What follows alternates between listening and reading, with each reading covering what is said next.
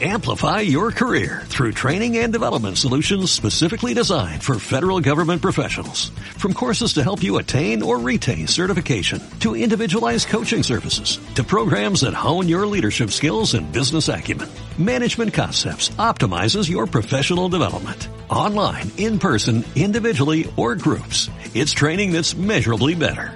Learn more at managementconcepts.com. That's managementconcepts.com. ¿Qué tal amigos del souvenir? Mi nombre es Julio García Castillo. Y yo soy Jonathan Moreno. Hoy vamos a tener un programa padrísimo porque vamos a hablar de Jamaica.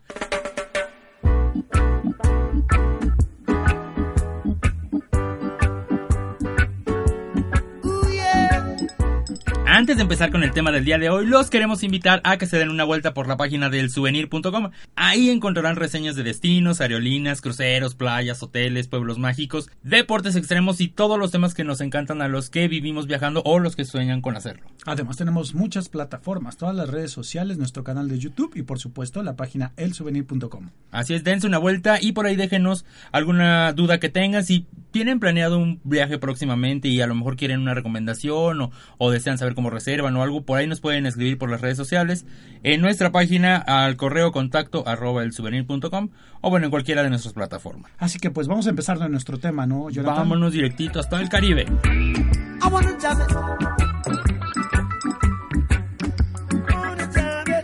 La verdad es que Jamaica es de esos lugares que desde que escuchas el nombre ya sientes que estás disfrutando. O sea, escuchar Jamaica es sinónimo de playa, de diversión, de relajación. ¿De un agua de Jamaica? De una... no, no, no de No, agua de Jamaica claro, por como el supuesto chavo. que estoy bromeando.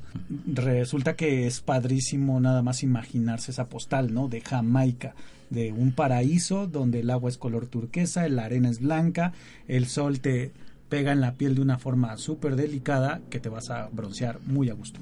Fíjate que una de las cosas muy padres de Jamaica es que se encuentra pues relativamente cerca de, de, la- de todo Latinoamérica, no en especial de México y Centroamérica. Pero cuando llegas tienes esta sensación como que estás muy lejos. Precisamente como es una ex colonia británica, pues todavía tiene mucha de esa herencia. Eh, in- inclusive los, los automóviles manejan por el otro lado del que estamos acostumbrados, por la izquierda, como, como buenos ingleses. Y bueno, el idioma, todo, las personas, o sea, sí sientes como si te hubieras cambiado de continente, aunque realmente estés muy cerca de todos.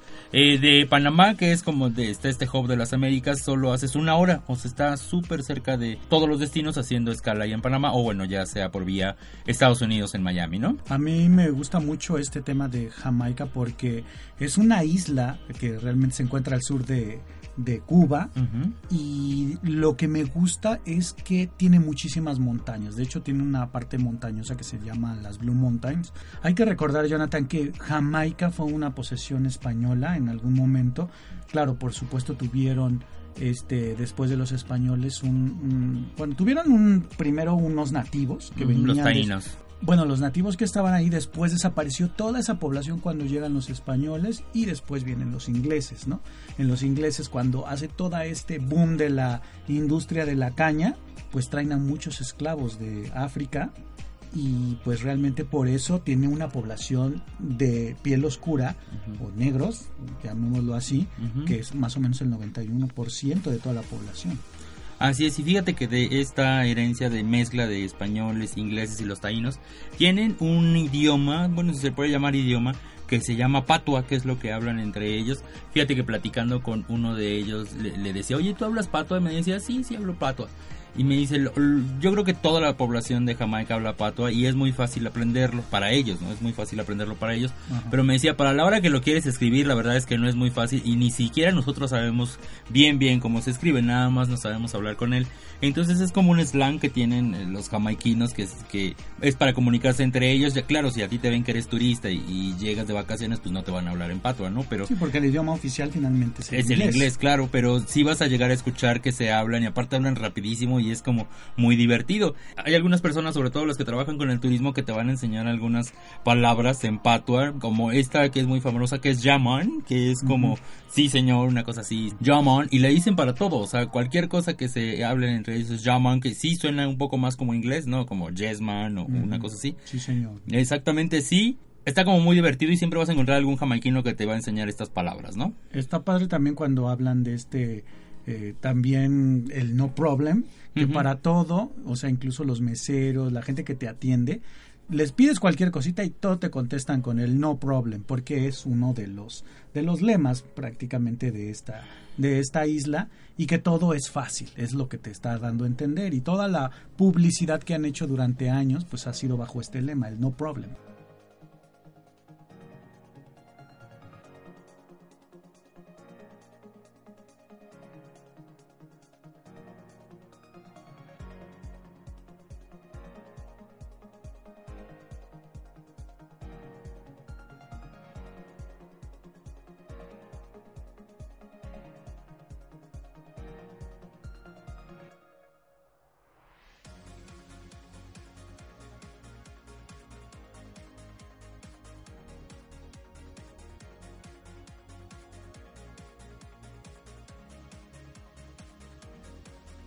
Fíjate que tú habías ido, ¿cuándo tiene que fuiste? Has ido en un par de ocasiones, ¿no? A Jamaica. Yo, yo estuve una vez en un crucero, fue una de las partes que teníamos que tocar, bajamos en Ocho Ríos y también estuve en otra ocasión visitando distintos puntos de Jamaica que me encantó el viaje porque pude conocer pues la, eh, lo exuberante que es esta isla, ese verde que tiene, ese verde limón y de repente tiene bosques de lechos y bosques de bambú y no, bueno, la verdad es que si te quedas con el ojo cuadrado cuando ves que en todos estos bosques y en esta selva tropical de repente hay muchísimas cascadas que llegan al mar y muchas aves, ¿no? Hay, hay tanta naturaleza, la, la verdad es que la madre naturaleza ha sido muy bondadosa con esta isla y me encantó.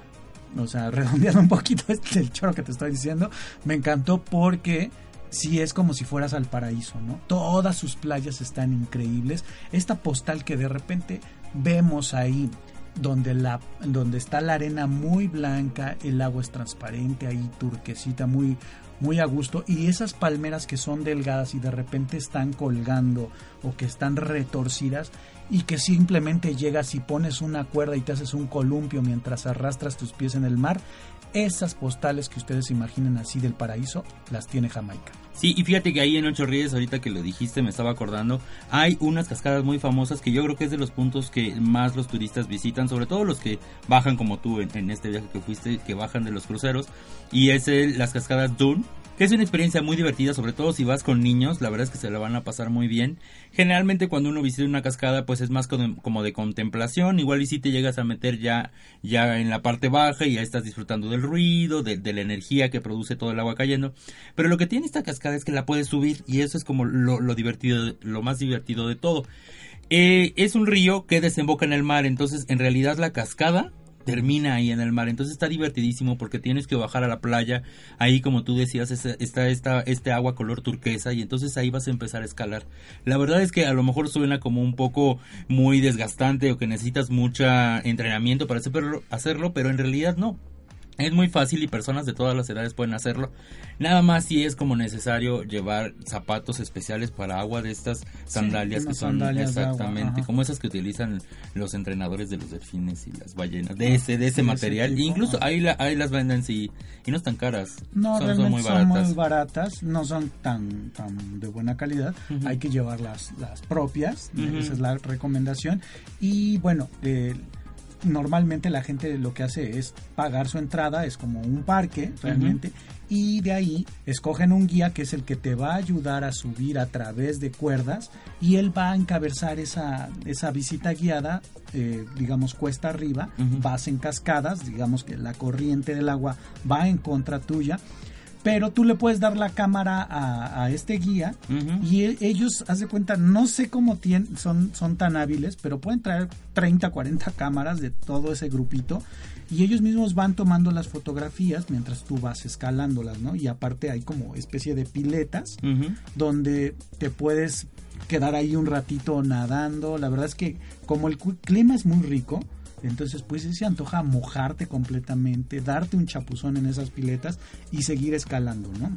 Sí, la verdad es que es un día para pasarla muy divertido. También al finalizar, ya cuando estás hasta arriba, hay muchos puestos de souvenirs. Sí, debes de tener un, poco de cuidado porque todas las personas te van a abordar. Más bien debes de, tener como esa sensibilidad de decir, si no quieres souvenirs, pues decir que no, porque sí son muy insistentes cuando te abordan y quieren que compres algo. Y sí, es, un, es una buena opción que a lo mejor como es tan turístico los precios no van a estar como tan baratos. Pero bueno, sí, para los, los que llegan en crucero, pues es una buena opción para llevar algún recuerdo para los que los esperan en casa. Tú que acabas de ir allá, Jonathan, cuéntanos un poco qué es lo que más te gustó de los souvenirs. Yo tengo entendido que hacen mucha talla en madera, no recuerdo muy bien, pero qué es lo que lo que más te gustó o que sí comprarías y, o recomendarías. Pues mira, están todos los típicos souvenirs de las playeras, sí tienen algunas artesanías, pero yo lo que le traje a mi familia, a mis amigos fue una cosa que es como un pan que está relleno, está más bien bañado en ron, es buenísimo y lo venden en todos lados.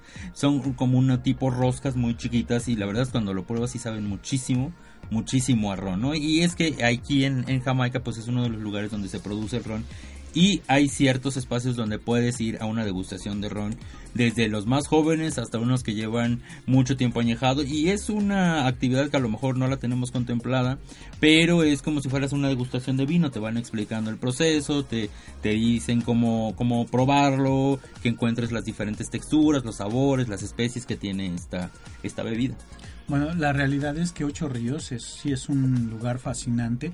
Por ahí había una leyenda que cuando llega Cristóbal Colón, porque Cristóbal Colón llegó cuatro años después de que descubre América, ¿no? Entonces conoce Jamaica y esa tierra, cuando él la ve, de, de plano llega a Ocho Ríos y la menciona como el lugar más bello que mis ojos hayan visto jamás. ¿Qué tal? Y, y bueno, fíjate que algo bien curioso es que él le da esa isla a sus familiares. se las regaló. Se las regaló y ahí vivieron algunos hermanos y familia que era de, de Colón, ¿no?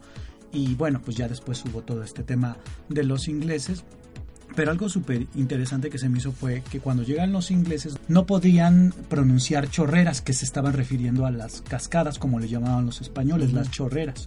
Entonces los ingleses, como era difícil, creyeron que decían ocho ríos. Y entonces de chorreras a ocho ríos y es muy parecido el, el, pues la entonación, la palabra o el juego de palabras y entonces por eso es que se queda como ocho, ríos, refiriéndose a las cascadas. ¿no? Y fíjate que ahora que, que, dices lo de los ingleses y los españoles, de hecho, aquí en la cascada hubo un enfrentamiento y, de, y cuando estás ahí hay una placa que dice aquí se, se llevó a cabo la batalla tal en contra de españoles y los ingleses. O sea, no solo es un espacio natural bellísimo en el que se pueden quedar todo el día, sino que también es un lugar histórico y todos los jamaiquinos de alrededor de esta zona van como un día de campo. Es súper recomendable, no está caro, está en 20 dólares. Por cierto, ustedes pueden utilizar a lo largo de toda la isla los dólares americanos. No es su moneda oficial, pero la aceptan en todos lados, sobre todo en los lugares turísticos, ¿no? Antes que pasemos a otro punto, Jonathan, fíjate que ahí cerca de Ocho Ríos está un punto muy importante que se llama Ferngully que es una jornada o como podríamos decirle un paseo de 5 kilómetros pero por un bosque de lechos. Eso está bien padre porque aquí vamos a conocer eh, un árbol enorme de lecho que mide hasta 9 metros de altura. Eh, si nos damos cuenta, los helechos pues son normalmente son como arbustos, de hecho son plantas que son prehistóricas. Y pues aquí vas a encontrarte más de 550 variedades de helechos en toda esta reserva natural. Y, y hay muchos de ellos que no se han visto en alguna otra parte del mundo. O sea, son helechos gigantes y tú, tú estás ahí visitándolos. Se me hace como de una historia de ciencia ficción o de, una película de Hollywood en la que llegan a la isla remota, ¿no? Así como de, de, fantasía, ¿no? Como si fuera una isla perdida en Oceanía, ¿no? Una cosa así súper lejana en la que existen especies que a lo mejor no existen en otro lugar. Pues Ferngully, eh, Jonathan, hay que lo podemos hacer en un paseo como tipo cuatrimotos donde alguna vez pasó un río y entonces vas ahí como en ese camino zigzagueante. ¿no? ese está cerca de Ocho Ríos. Cerca de Ocho Ríos. Fíjate que ahorita que dijiste lo de los animales, una curiosidad es que sabías que en Jamaica casi no existen culebras. Es uno de los lugares en donde no, no, no existen, no te las vas a encontrar, entonces puedes andar caminando por ahí en la selva sin el miedo de que te vaya a sorprender una. Padrísimo, eso me acaba de pasar ahora que estuve en Hawái. Cero serpientes, nada de eso en, una isla como Maui. Sí, es como extraño, ¿no? estando en lugares como a lo mejor que son tan tropicales o con tanta vegetación que no haya este tipo de animales que generalmente sí existen. A mí me pasó en la Riviera Maya que fuimos a, una, a un parque y de repente empezaron a gritar algunas personas que conocían perfectamente una serpiente que se acaban de encontrar, que es una nauyaca, que pues es pequeñita, delgadita y pues es súper venenosa, ¿no? O sea, con que te muerda la nauyaca, pues ya, ahora sí que pasa una mejor vida. Y entonces es una de las cosas que de repente tiene la selva maya o las huastecas o qué sé yo. Nosotros tenemos un país lleno de culebras. Sí, una cosa así. sí. Pero de serpientes me estoy refiriendo. Ahí justo en Ocho Ríos existe un parque en donde puedes ir a nadar con delfines, que bueno, esta cuestión de nadar con delfines puede para algunas personas parecer, no sé, a lo mejor no tan buena por el trato animal. La verdad es que estos animales no fueron capturados, sino que ya nacieron ahí en el parque, ¿no? Entonces, eh, sí, exactamente, no es como si los hubieran atrapado y los hubieran ahí esclavizado o algo. ¿Qué tipo de animales encuentras? Pues los delfines, en realidad es un nado con delfines eh, hay diferentes tipos, a lo mejor hay personas que a lo mejor sí los quieren conocer y se quieren meter a nadar y nada más los quieren tocar y también hay para los que sí quieren nadar con ellos realmente y quieren tener como una experiencia. Tienen como una sensación, tú que ya has nadado con delfines, tienen como una sensación como si fueran como de hule, esa, eh, su piel es como, como dura y, es lisa, no sé, es como rara su piel a lo mejor yo no había tocado ningún animal que, que tuviera esa textura. Entonces aquí en este parque puedes tener esta actividad de que te pones en ellos nadan eh, en sus espaldas y tú vas a acostarte como en su pecho y ahí te van a llevar, te vas a agarrar de, las aletas y te van a llevar por esta alberca de agua salada que en realidad es el mar, nada más que está rodeando, exactamente, es parte del mar. Y te van a llevar a dar una vuelta así en su pecho y es muy divertido, la verdad es un encuentro que no pues no te lo esperas porque los delfines los vemos a lo mejor mucho en las películas y, o los vemos de lejos cuando vamos al mar. Pero tener un encuentro tan cercano con estos animales que son tan inteligentes es muy divertido, es a lo, muy enriquecedor. Verlos a los ojos de verdad, ves esta parte de la naturaleza con la que te puedes estar en contacto. Identificar, ¿no? Exactamente, identificar. Eh, fíjate que en alguno de los programas pues vamos a platicar de ese tema eh, que para unos es fascinante y para otros es así, ya sabes, los delfinazis que los delfinazis. son, así mega protectores y que nada que nada que los animales que no sé qué tanto. Y bueno también tenemos que aprender a convivir con pues estas especies de la naturaleza no que por algo están ahí.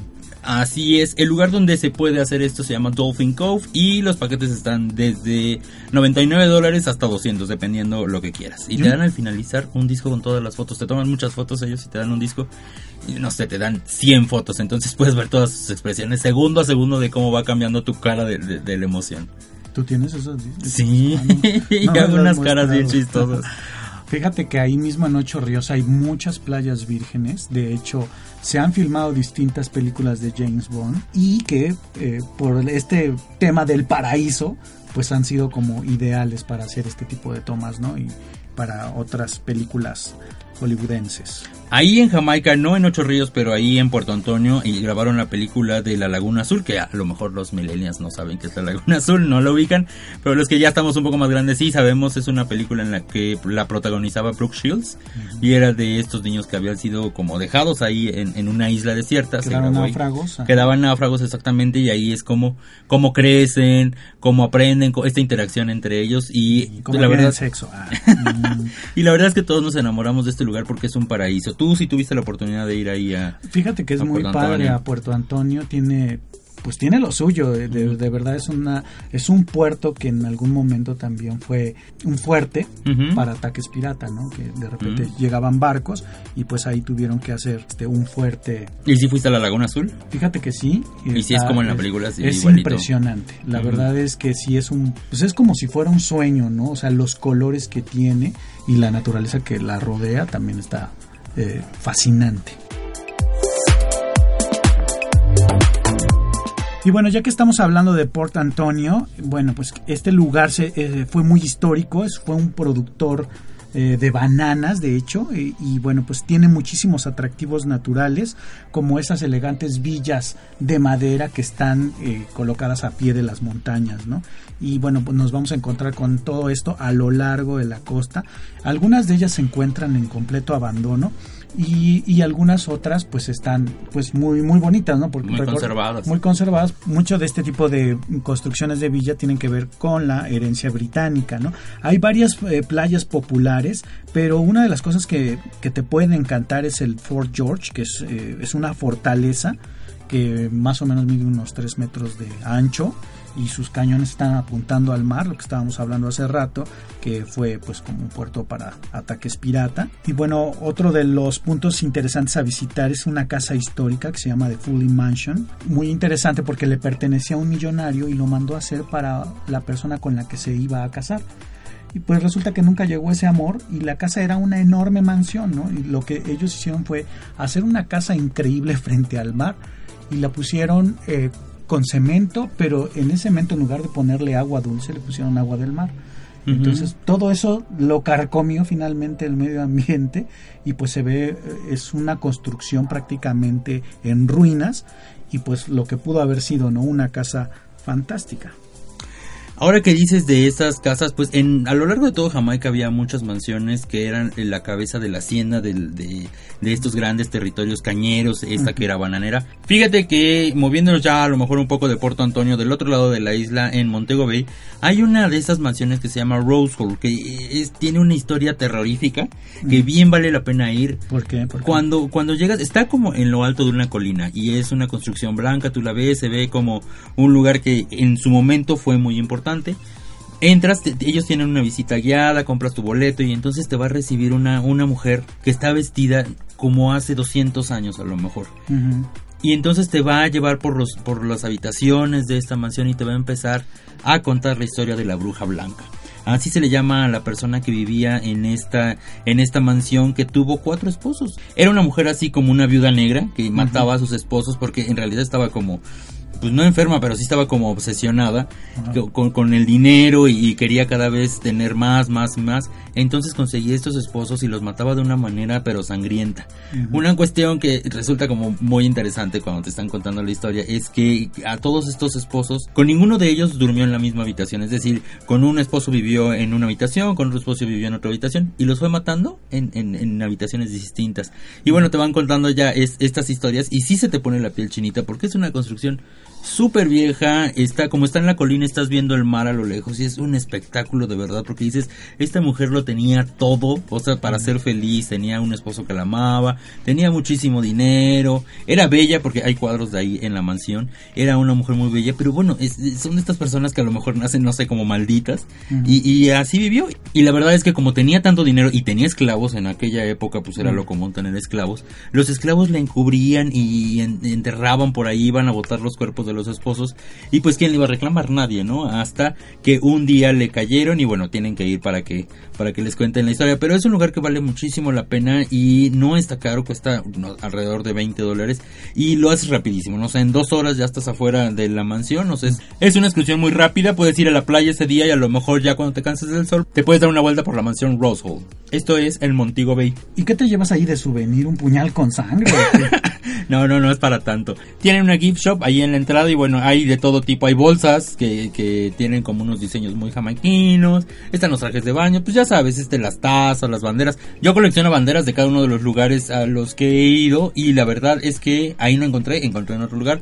Pero bueno, siempre es como una buena opción estar buscando. Si tú coleccionas algo, eh, buscar en estas tiendas de recuerdos. Y también sabes que, que ven en este tipo de tiendas de recuerdos estas gorras que yo me traje una que son tejidas y que tienen sus propias rastas pues digamos como para estar ahí con todo el tema de Bob Marley, ¿no? Fíjate que los dos tenemos como una opinión encontrada con respecto a esto de los Rastafaris. Yo no vi, no sé si me la viví nada más en lugares turísticos y no entré realmente, a, y no entré realmente a, las comunidades, a las poblaciones, a las ciudades.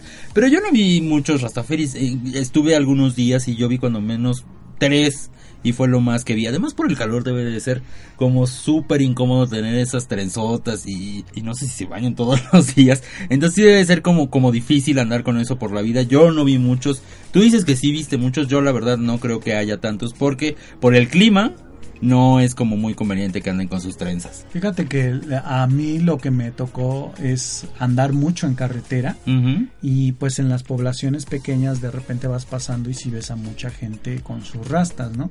Bueno, te bajas en los mercados y pues ves la realidad de muchas personas, ¿no? O sea, cuando vas a un lugar pues tienes que ir a los mercados, ¿no? Porque normalmente vamos a los espacios turísticos, pero si quieres conocer un poquito más el tema de la cultura, pues te acercas a un mercado y ahí hay varios mercados con comida, que venden artesanía y puedes conocer un poquito más de, la cultura o de cómo está viviendo la gente, ¿no? A mí me tocó, yo ya fui hace años y sí me tocó en, en su momento ver a varios rastas. No hay que confundir el rastafari con las rastas, nada más, ¿no? El rastafari es una religión, así como tal, ¿no? Y tiene sus seguidores y uno de ellos era Bob Marley que la procesaba sí, los rastas solo son las trencitas. Exactamente. Y bueno, por otro lado, podemos ir ahí mismo en Montego Bay a la Villa Half Moon.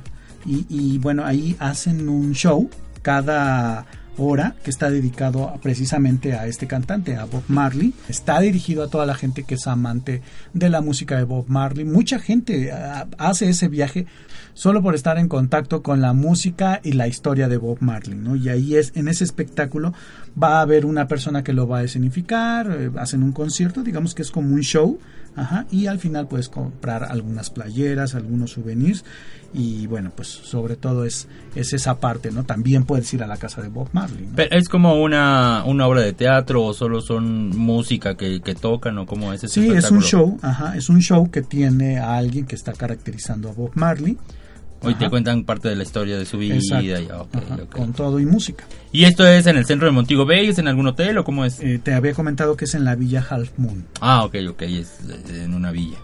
Fíjate que ahí en Montego yo tuve la oportunidad de ir a un parque de aventura que está como a 40 minutos del hotel. Bueno, mi hotel estaba muy cerca del aeropuerto, a unos 15 minutos. Y de ahí 40 minutos hacia, de hecho, ocho ríos en esa dirección. Pero en medio, en Falmouth, que es en donde llegan los, los cruceros, ahí hay un parque de diversiones que se llama Chuca.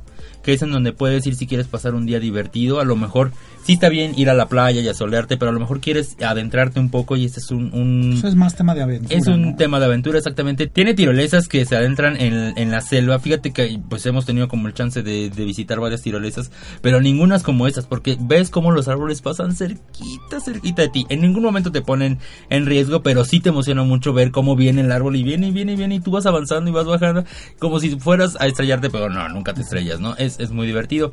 Así que como aguas con la Ramona. Anda como aguas con la Ramona. Por ahí pasa también un río que es el Marta Bray y entonces puedes hacer ahí kayaking o tienen una tienen una actividad muy divertida que vas como en unos salvavidas gigantes y entonces tú te tiras allá allá adentro y van amarrados todos los salvavidas de cada una de las personas y entonces vas como si fueran una fila india. Y entonces te dejan ir por este río y vas navegando. Hay veces que vas muy despacito hay veces que vas muy rápido pero bueno vas disfrutando de la naturaleza volteas hacia arriba y ves los árboles escuchas a los pájaros. Es muy relajante y también existe una parte donde hay hay unos rápidos, no, no tan, tan fuertes, ¿no? Porque esta cuestión es familiar. Pero sí hay unos rápidos donde te pones a gritar y todo. Además, los guías son divertidísimos. Y te mantienen doblado de la risa de todo lo que van diciendo. Bueno, tienen una interacción pues muy amena con todos los visitantes. Este parque que les digo se llama Chuca y también tiene cuatrimotos. Puedes andar en cuatrimoto por la selva. Tiene un aviario que tuvo una de las experiencias más bizarras de mi vida, porque tú entras y sí vas a ver los periquitos, vas a ver las aves y todo, y entonces hay una de estas áreas en donde tiene de estas doble puerta precisamente para que no se escapen, pero sí puedas entrar tú y convivir directamente con ellos. Bien, yo entré, ya había visto a otras personas que estaban ahí adentro del aviario y entré y de repente se empezaron todos los pájaros a poner en mis brazos, en mi cabeza, pero era una cosa así, pero impresionante, como si hubiera sido de la película de Hitchcock de, pájaros así, me empezaron no a atacar, la verdad es que fue muy divertido, se empezaron a, a poner en mis brazos, en mis hombros, entonces empezaban a picarme con sus piquitos como si quisieran comerme, fue algo algo súper bizarro y divertido porque todos fueron al mismo tiempo y en mis pies, o sea, de verdad, era como si hubiera traído, no sé, en la piel me hubiera untado alimento para pájaros o algo así y fue una experiencia, pues que sí te, te llega al corazón, ¿no? Porque dices, wow, o sea, nada más a ti. Nada más, exactamente, porque había otras personas y a nadie se, se le pusieron, nada más a mí. Y sí es una experiencia, la verdad, es que sí te pone como, pues en contacto con la naturaleza, ¿no? Y, y ves lo, lo, lo frágil que puede ser, lo divertida que puede ser y, y cada una de estas especies, cada uno de esos animalitos, pues te habla, ¿no? De, de cómo estamos todos conectados con la naturaleza. Pues, ¿Qué te- o sea, te verían como cara de Abelardo. No sé. La pájara Peggy. o no así. sé, no sé si sería el repelente de mosquitos que me puse antes de salir del hotel o que sea, pero bueno, no fui el único que me puse repelente, ¿no? ¿Quién sabe qué haya sido? Quiero suponer que fue la buena vibra que sintieron de que yo estaba ahí, entonces bueno, pues yo creo que sí fue una, una experiencia muy padre y sobre todo para la gente que nos gusta las aves, ¿no? Y bueno, este lugar Chuca también tiene una de las que te platicaba, una degustación de ron. Eh, ahí te van a platicar cómo se hace, te van a dar a probar distintas distintas marcas, a lo mejor, sí, exactamente. Sí, porque la más fuerte es el mentado Ron Appleton, ¿no? Ujú, Sí, sí, sí. Pues sí, tienen como distintas, tienen algunas de la casa, que tienen mucho anejamiento. Y bueno, si te gusta, si te gusta eh, conocer este tipo de bebidas, pues solo te tomarán unos 40 minutos aproximadamente. Tienen también unos toboganes, una alberca, puedes comer ahí adentro. Es un lugar para pasar todo el día en familia, es muy familiar. Y para alejarte a lo mejor un poco de la playa y pasar un día en la jungla.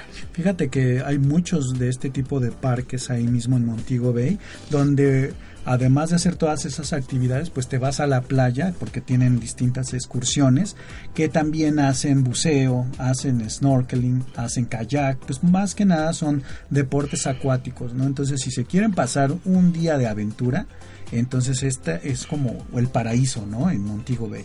Así es, y bueno, ya cuando cae la noche eh, eh, hay un lugar que es de bioluminiscencia. Está en entre Ocho Ríos y Montego Bay está justo en medio. Hace aproximadamente no sé, unos 45 minutos de cada uno de los puntos. Yo siempre había querido hacer la bioluminiscencia. En México tenemos un lugar en Oaxaca que en el que se puede nadar con, con estos microbios. En la laguna de Manialtepec. Exactamente, pero nosotros cuando fuimos no tuvimos la oportunidad de verlo y bueno, fue una ilusión ir a este lugar. Cuando estuvimos ahí en Oaxaca no nos dimos nuestra vuelta, pero bueno, por fin se me concedió el deseo de nadar en bioluminiscencia. Fíjate que hay que llegar justo cuando está anocheciendo. Este, como es un, un espectáculo que, que incluye la luz en el agua y todo esto, para que lo puedas observar bien, tienes que ir cuando ya esté de noche. Entonces te recomendamos llegar cuando está anocheciendo, no cuando ya está muy, muy noche, porque ya parece entonces hay muchas personas, llegan muchos grupos, llevan eh, tour operadoras que llegan de los hoteles, entonces es mejor llegar temprano para obtener un buen lugar en la lancha. No navegas mucho tiempo, en realidad está ahí justo en la bahía en donde llegas. Esta laguna en la que vas a navegar se alimenta de dos corrientes de agua. La primera es del río que baja de las montañas y la segunda es del agua del mar. Entonces ahí se están combinando, ahí se están combinando en esta bahía y eso produce que exista la bioluminiscencia. Bueno, recordemos que la bioluminiscencia es una Microorganismos. son, son microorganismos llamados dinoflagelados que as- entran en un periodo, digamos, como de apareamiento o de comunicación entre ellos y es cuando pues resulta este pues este cambio de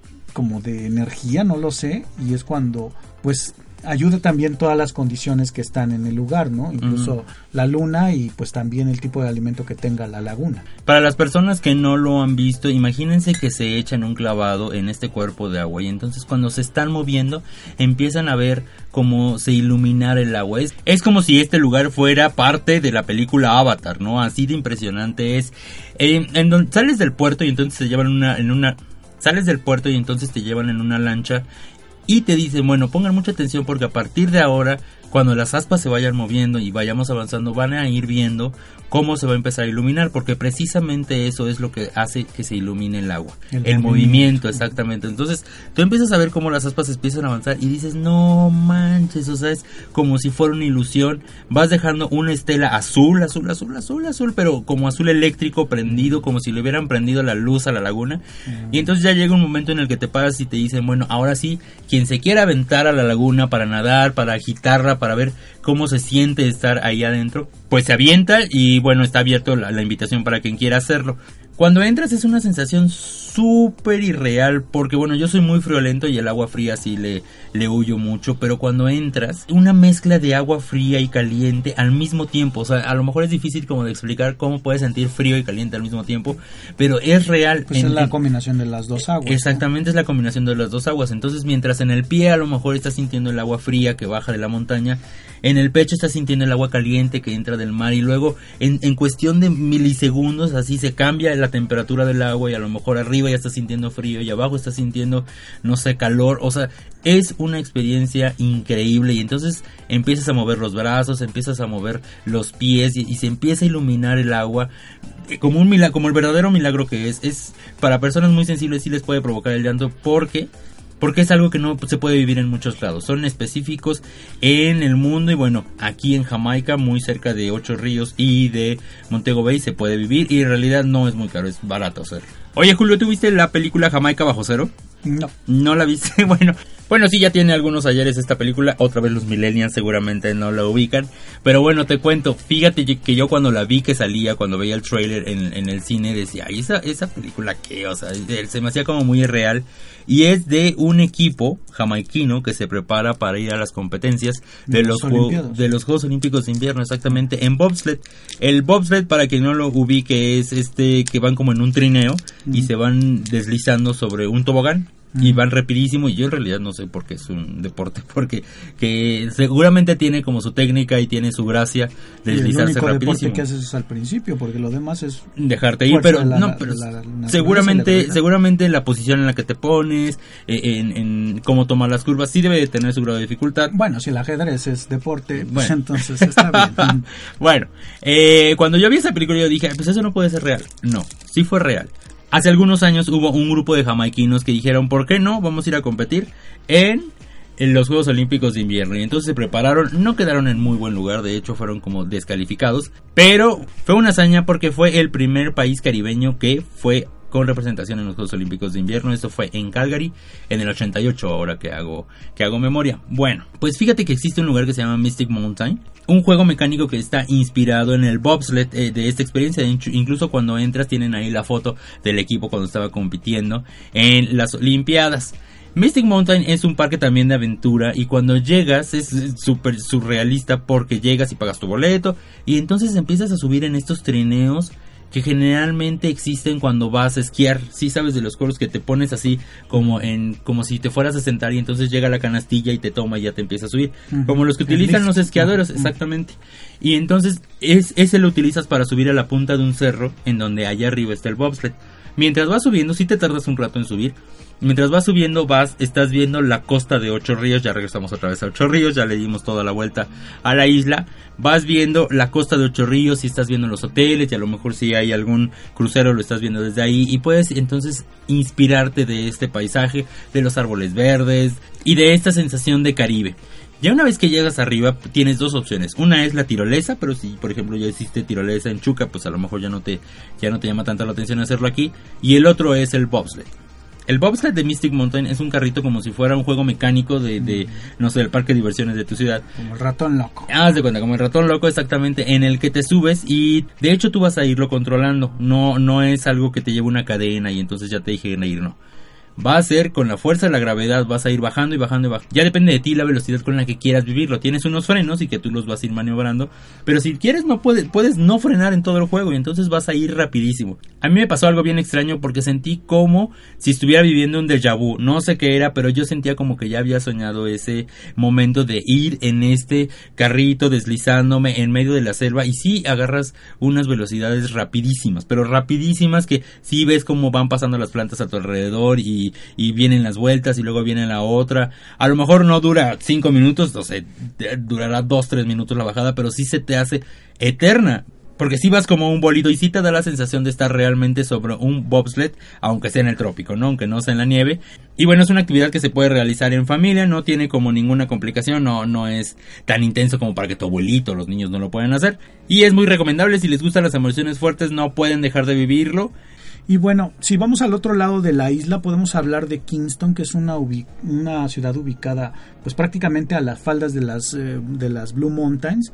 Y bueno, pues se encuentra en el sur de la isla y como todas las capitales es la más bulliciosa, la más comercial, donde se hacen los negocios principales de la isla, por ahí llega prácticamente todo el turismo de negocio, pero también pues tiene su encanto natural, tiene sus playas muy padres, pero sí, o sea, prácticamente cuenta con la parte cultural de la isla, ¿no? Tiene muchísimos museos, tiene galerías, tiene muchos lugares donde podemos comer y donde podemos comprar mucha artesanía, las artesanías que son en base a talla de madera o de fibras también naturales y sobre todo pues la comida, ¿no?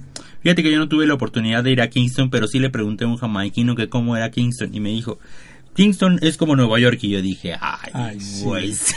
Bueno, tiene un edificio que es como de la ONU, déjame decir. Sí, sí, sí, pero él lo que me decía es que es muy bulliciosa, a lo mejor no en los rascacielos y, y no de que sea un centro financiero, pero sí en que es, hay muchísima gente, hay muchísimo ruido y muchísimas actividades, eso era lo que se refería a él, ¿no? Y él como vivía así en la parte de Ocho Ríos, pues dijo, no, a mí sí me gusta ir de visita nada más, pero en realidad me gusta la tranquilidad. Eso quiere decir que Kingston sí es una gran ciudad en la que puedes encontrar lo que estás buscando. Y claro, pues tiene desde un jardín botánico como el Hop Gardens, que es uno de los más grandes en su estilo. Ya sabes, ahí hay muchísimos jardines botánicos en las distintas ciudades, como en Negril, Ocho Ríos y todo eso, pero uno de los más importantes está ahí en Kingston. Y bueno, también puedes dar un paseo por las avenidas principales, ¿no? Y ahí es donde se conglomera pues prácticamente todo tipo de comercio y pues sí, es la ciudad digamos que más pujante, más... Eh, eh, digamos es la parte moderna. Y para todos los turistas que lleguen del extranjero, pueden llegar allá a Kingston o a Montego Bay, que es en donde están los aeropuertos internacionales más importantes.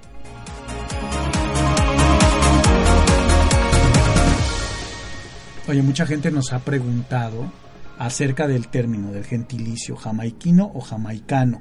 Yo estuve investigando, Jonathan, y pues resulta que los dos son gentilicios que son aprobados, pero se utiliza más el jamaicano para las personas, o sea, el jamaiquino y jamaicano lo puedes ocupar para las personas, pero cuando estás hablando de cosas, se dice jamaiquino, como por ejemplo el ron jamaiquino o el café jamaiquino, y cuando estás hablando de, de Bob Marley, pues estás hablando de un jamaicano, yo no me había puesto a pensar en eso y siempre que vas a hablar de algo proveniente de Jamaica, sí, cuando lo vas a decir, sí te queda como la duda de, ay, ¿cómo se dice? Pero bueno, lo sueltas ya como, como se te ocurre. Qué bueno que nos dices que las dos son aceptadas, ¿no? Oye, y aparte dependen de la corona, ¿no? Sí, eso es, muy interesante. Fíjate que es una ex colonia británica, pero es parte del Commonwealth, lo que quiere decir que la reina Isabel de Inglaterra sigue siendo la que manda ahí, ¿no? Bueno, cuando menos en papel y de mentiritas, porque bueno, ellos tienen su, su propio gobierno democrático, pero todos siguen siendo súbditos de la reina. Incluso fui a uno de estos parques en los que había una de estas mansiones. Y bueno, tienen fotos de cuando han ido de visita el príncipe Carlos y, su hijo, este Enrique. Y bueno, se sienten, muy, se sienten muy orgullosos de todavía tener a lo mejor como este linaje de la corona británica. Y bueno, todavía ser parte de, la, de los países que están unidos a Inglaterra, Reino Unido. Bueno, algo que también me resultó como muy curioso es que íbamos nosotros en una camioneta y pues por supuesto la gente maneja el lado derecho, ¿no? Y como tienen muchas curvas las carreteras, de repente te saca de onda, ¿no? Y como que tú quisieras quitarle el volante, pero pues es porque estás acostumbrado a manejar del lado izquierdo, ¿no? Me, me gustó muchísimo este que en algunas carreteras es tan fuerte o tan abundante la vegetación que de repente se oscurece y tienes que ir eh, con las luces prendidas porque parece que volvió a oscurecer, ¿no? Y de repente pasas esa parte de, selva y ya otra vez estás como si nada, eh, disfrutando del calorcito y de la luz del sol. ¿Qué dirías que es lo que más te gustó de Jamaica? Pues como yo, a mí me gusta mucho la naturaleza, yo creo que las cascadas, las cascadas y la naturaleza, la selva. ¿Y tú? A mí yo creo que la gente son muy amables y sí tienen esta actitud de que no hay problema con nada, tú relájate. O sea, sí, sí te ponen en otro estado mental y emocional. Está bien que vas de vacaciones y vas generalmente a eso, pero ellos de verdad viven con esa filosofía de vida y yo creo que es una de las cuestiones que, que más me enamoraron de la isla. Todos te tratan bien, siempre tienen una sonrisa, siempre tienen eh, estas ganas de ayudarte y de platicar contigo, ¿no? La, la parte, sí, social a lo mejor es la parte que más me gustó. La naturaleza es impresionante, tienen resorts de verdad para descansar, para ir con la familia, para una luna de miel. Pues a mí Jamaica se me hace como un destino ideal para las lunas de miel. Fíjate que lo que dices es muy cierto, es ha, ha, despuntado muchísimo como para turismo de romance, donde la gente va y se casa. De hecho, tú llegas y puedes tramitar tu boda a las 24 horas siguientes. Y entonces es una cosa que ellos te or organizan todo, hasta el tema de las flores, ¿no? O sea, no tienes que pensar en nada.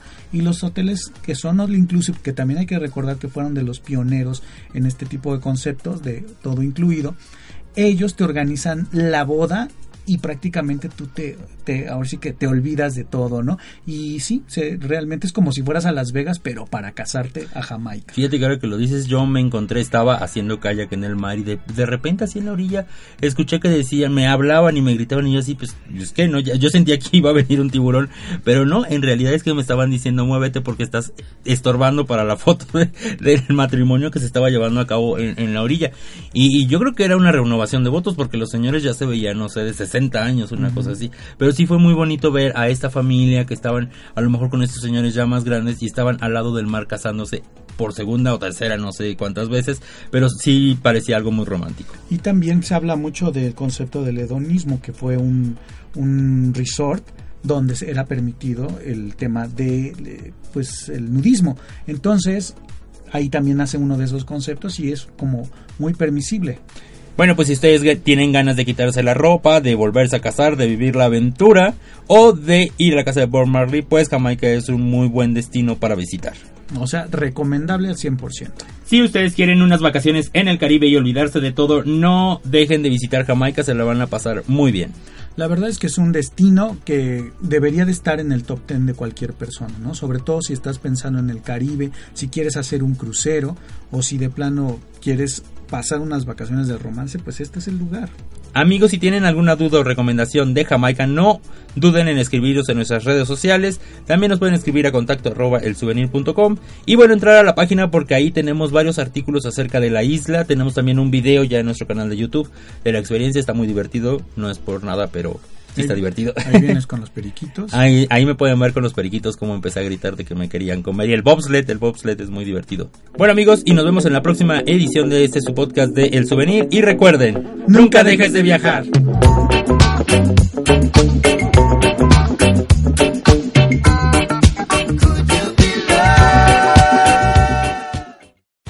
Amplify your career through training and development solutions specifically designed for federal government professionals. From courses to help you attain or retain certification, to individualized coaching services, to programs that hone your leadership skills and business acumen, Management Concepts optimizes your professional development. Online, in person, individually, or groups, it's training that's measurably better. Learn more at managementconcepts.com. That's managementconcepts.com.